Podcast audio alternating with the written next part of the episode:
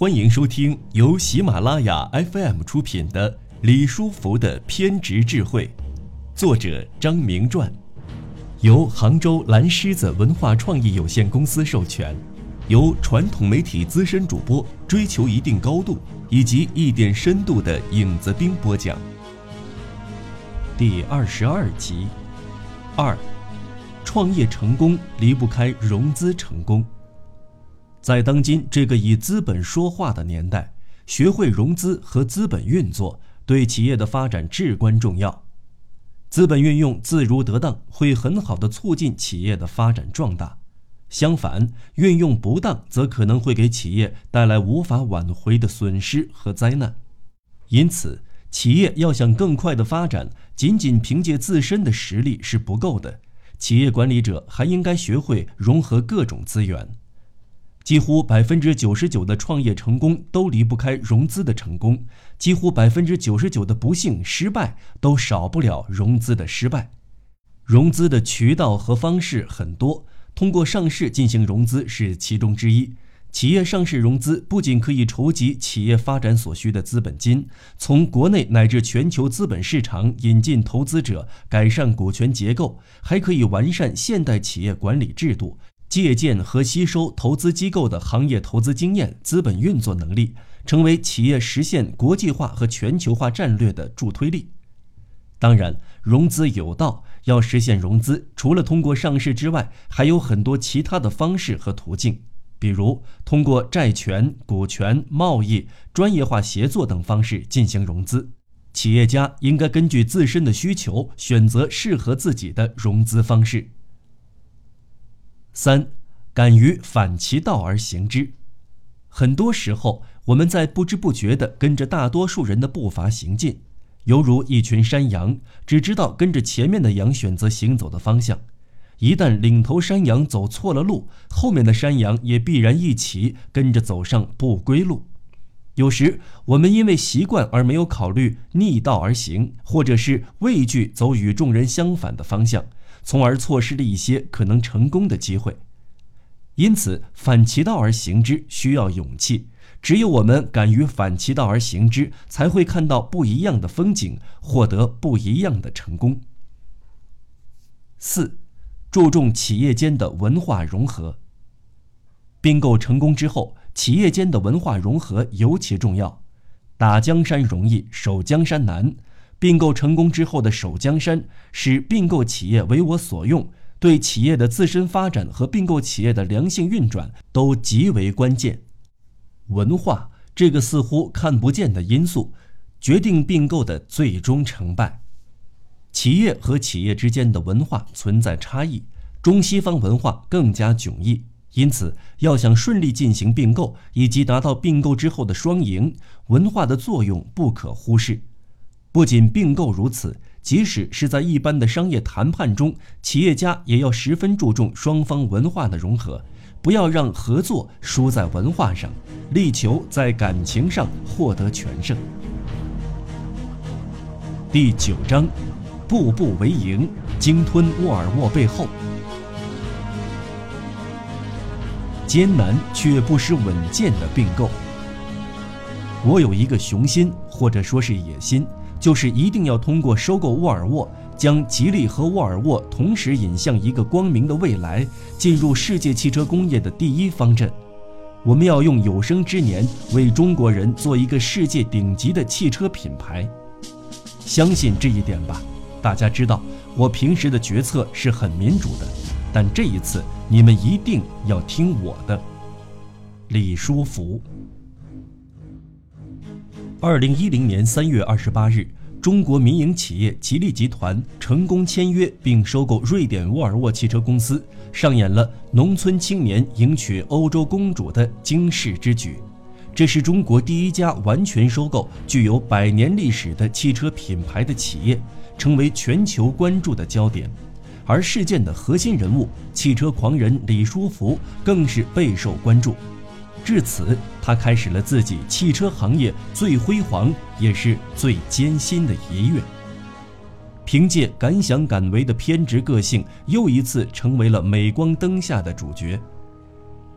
只有海外企业收购中国企业，中国企业没有能力收购海外企业的历史已经远去。如今，越来越多的中国民营企业在收购海外企业的浪潮中激流勇进，剑拔弩张的海外收购大手笔也屡见不鲜。李书福在接受媒体采访时表示：“从很早开始，我们就定了要跨国收购的目标了。中国汽车工业在国际上相对比较落后，因此需要引进技术。”价格战固然能够在短期内占有市场，但往往以规模化生产为代价，因此激进扩张成为一些企业的选择，最终可能导致企业断裂。吉利决定实施战略转型，其中收购沃尔沃就是为了弥补技术这块短板。牛顿说过：“如果说我能看得更远一些，那是因为我站在巨人的肩膀上。”中国的民营企业为了能够看得更远一些。于是将视野和品牌拓展到全球各地，不断进行海外试水，并购成风起云涌之势。在并购眼光上，中国的民营企业有着天下之大尽收眼底的气势。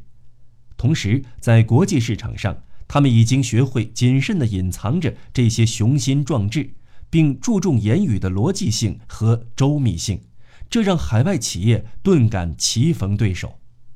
但是在并购手法上，中国的民营企业仍显幼稚，同时在思想上也存在一些错位。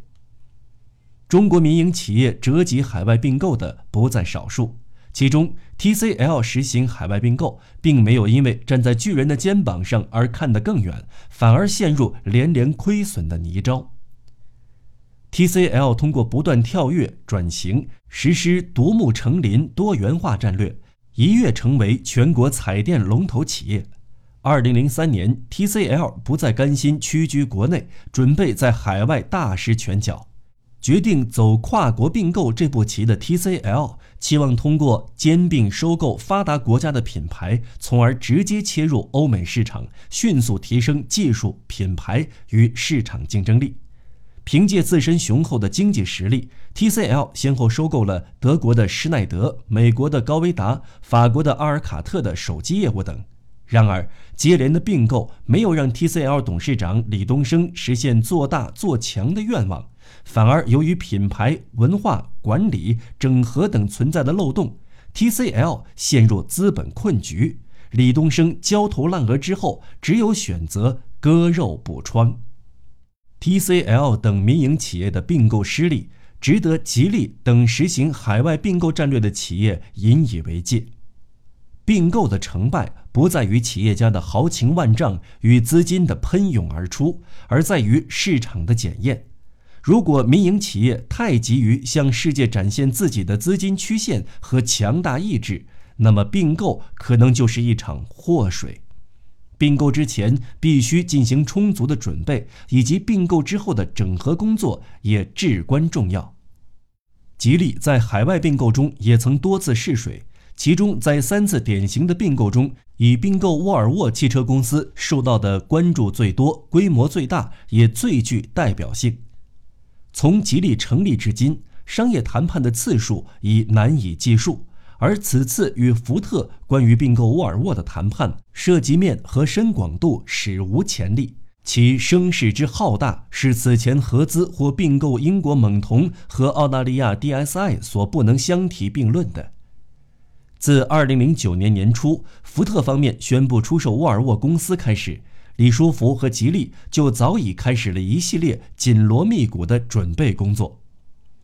2010年8月2日。吉利并购沃尔沃交割仪式在伦敦进行，至此，吉利完成对福特汽车公司沃尔沃业务单元的收购，总收购金额为十八亿美元。历时一年之久，一场备受全球汽车业关注的中国吉利并购瑞典沃尔沃轿车公司的华丽盛宴，就此画上了圆满的句号。吉利鲸吞沃尔沃背后是无数人从精神到体力的马拉松赛跑，这场国际顶级的商业对弈可谓绝境逢生，更是智慧和胆识的较量。同时，并购之后企业的整合也是海外并购取得成功的重要一环。李书福和吉利任重道远。您现在正在收听的是由喜马拉雅 FM 出品的《李书福的偏执智慧》案例一：盲动还是棋局？现在。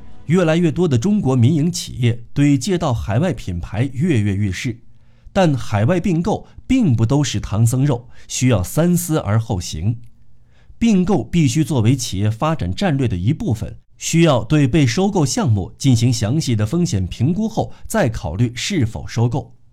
二零零九年《世界经济形势分析与预测》主编之一李向阳表示。在过去二十年的全球大型企业兼并案中，最终能够真正取得预期效果的不到百分之五十。在中国，百分之六十七的海外并购以失败告终，这一情况令人担忧。企业在进行海外并购时，需要有周密的计划和设计，出手要谨慎，不要迷信洋品牌。如果并购是徒有其表者，再廉价也是赔本的买卖。即便所并购的资产是优质资产，也要考虑其与自身企业是否具有良好的协同效应，判断并购后能否产生一加一大于二的效果。为此，民营企业需要做足内功，同时企业也不要充当守财奴。要知道，并购机会稍纵即逝。如果做好了准备，就需在并购良机到来之时果断出击，而非谨小慎微的捂紧钱袋子。李书福早在2002年年底就预判福特可能会出现问题，便开始对沃尔沃这块肥肉感兴趣。这一年，吉利才刚刚步入正轨。二零零七年，吉利宣布实行战略转型，其自身拟定的国际市场发展战略要求立足国内市场，放眼国际市场，调动国外的有利资源。收购沃尔沃不仅会给吉利自身的业务带来增长机会，还可以帮助中国自主品牌汽车企业尽快走向国际市场，同时嫁接国际知名品牌，使之为我所用。因此。并购沃尔沃可以给吉利带来多方面的利益，这构成了李书福进行海外并购的动机。二零零七年一月，在北美底特律车展上，李书福会见了当时任福特汽车首席财务官的勒克莱尔，这是吉利首次与福特接触。就在这次会见中，李书福含蓄地表达了吉利对沃尔沃的心意，并希图和福特合作。这堪称吉沃链的首次表白。二零零六年，福特公司出现一百二十七亿美元的巨额亏损，这意味着福特平均每销售一辆车就亏损一千九百二十五美元。福特出现巨额亏损的主要原因在于北美市场销售量的急剧下滑。二零零六年，福特在北美市场的销售量比上年降了百分之九，为此。福特不得不采取关闭十六家工厂、减少四万名员工的措施进行自救。在公开场合，福特公司还表示，二零零七年和二零零八年福特将出现更多的亏损，并预计到二零零九年才能恢复盈利。在此次会见中，李书福虽然做了很大的努力，但是并没有引起福特首席财务官勒克莱尔的高度重视。由于彼此了解都不够，期间探讨的包括沃尔沃在内的诸多问题没有取得任何结果。中国有句俗话是“瘦死的骆驼比马大”，福特虽然出现巨额亏损，但事态远没有发展到将旗下沃尔沃出售的地步。李书福一旦有了收购沃尔沃的实际想法，就很难放弃。二零零七年九月。李书福从杭州向美国福特总部发出一封挂号信，正式阐明吉利收购沃尔沃的想法。但是福特收到信之后，并没有做出回应。对此，李书福虽颇感心酸，但他也能理解福特为什么要理睬你。他清醒地知道，彼时的沃尔沃就像一位国王的千金，而福特就是那位国王。他根本不会看上这个来自中国的农村青年，因此转换立场一想，李书福没有什么好抱怨的。吉利要收购沃尔沃，此时还不具备中国人所谓的天时。尽管这个时期福特碰上了巨大的困难，但还没有出售高端品牌的计划。福特公司 CEO 穆拉利这样说：“我们知道我们的位置，我们正在按照计划逐步改变不利局面。同时，福特是一家世界著名的汽车公司，向来注重声誉。即使要出售沃尔沃，也会对收购方提出很高的要求。虽然福特在那时没有理睬吉利，但是李书福并没有就此气馁，他坚信沃尔沃一定会卖。”二零零八年十月二十四日，随着金融危机的来临，汽车预测机构发布报告称，由于受次贷危机和经济下滑的影响，全球汽车市场或在二零零九年崩盘。这是汽车行业出现的最可怕的警讯。在这场危机下，通用、克莱斯勒最终步入了破产保护程序，福特也没有幸免于难。二零零八年度，其净亏损高达一百四十七亿美元，急需现金流度过美国汽车工业的危机。福特公司掌门人穆拉利曾在飞机制造业巨头美国波音公司服务过三十四年，由于成功将波音带出困境，二零零六年被美国航空周刊评选为年度风云人物。那一年，他职业生涯发展重大转折，担任福特 CEO，并决心将福特扭亏为盈。他认为，福特的百年历史是一笔巨大的财富，但同时也使得福特变得臃肿不堪。为此，他提出了一个福特的战略，在福特内部强调说。不要再幻想自己是一个多大的企业，一定要务实的将自己的规模调整到最有效率的状态。在穆拉利的带领下，福特出售了长期处于亏损状态下的阿斯顿马丁、路虎和捷豹等。福特公司期望通过环环相扣的多重瘦身得以轻装上阵。此时，沃尔沃虽然也在亏损状态。但是这个品牌的巨大价值和潜在发展机遇还是十分诱人的，并且福特也感到沃尔沃在细分市场和汽车技术方面正好能够与之互补，因此在沃尔沃卖与不卖这个问题上，福特十分矛盾。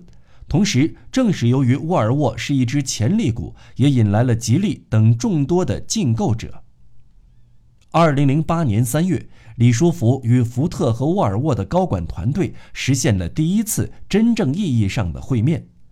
在这次会面中，李书福直接表达了吉利有意收购沃尔沃的想法，并向福特公司正式递送了提议函件。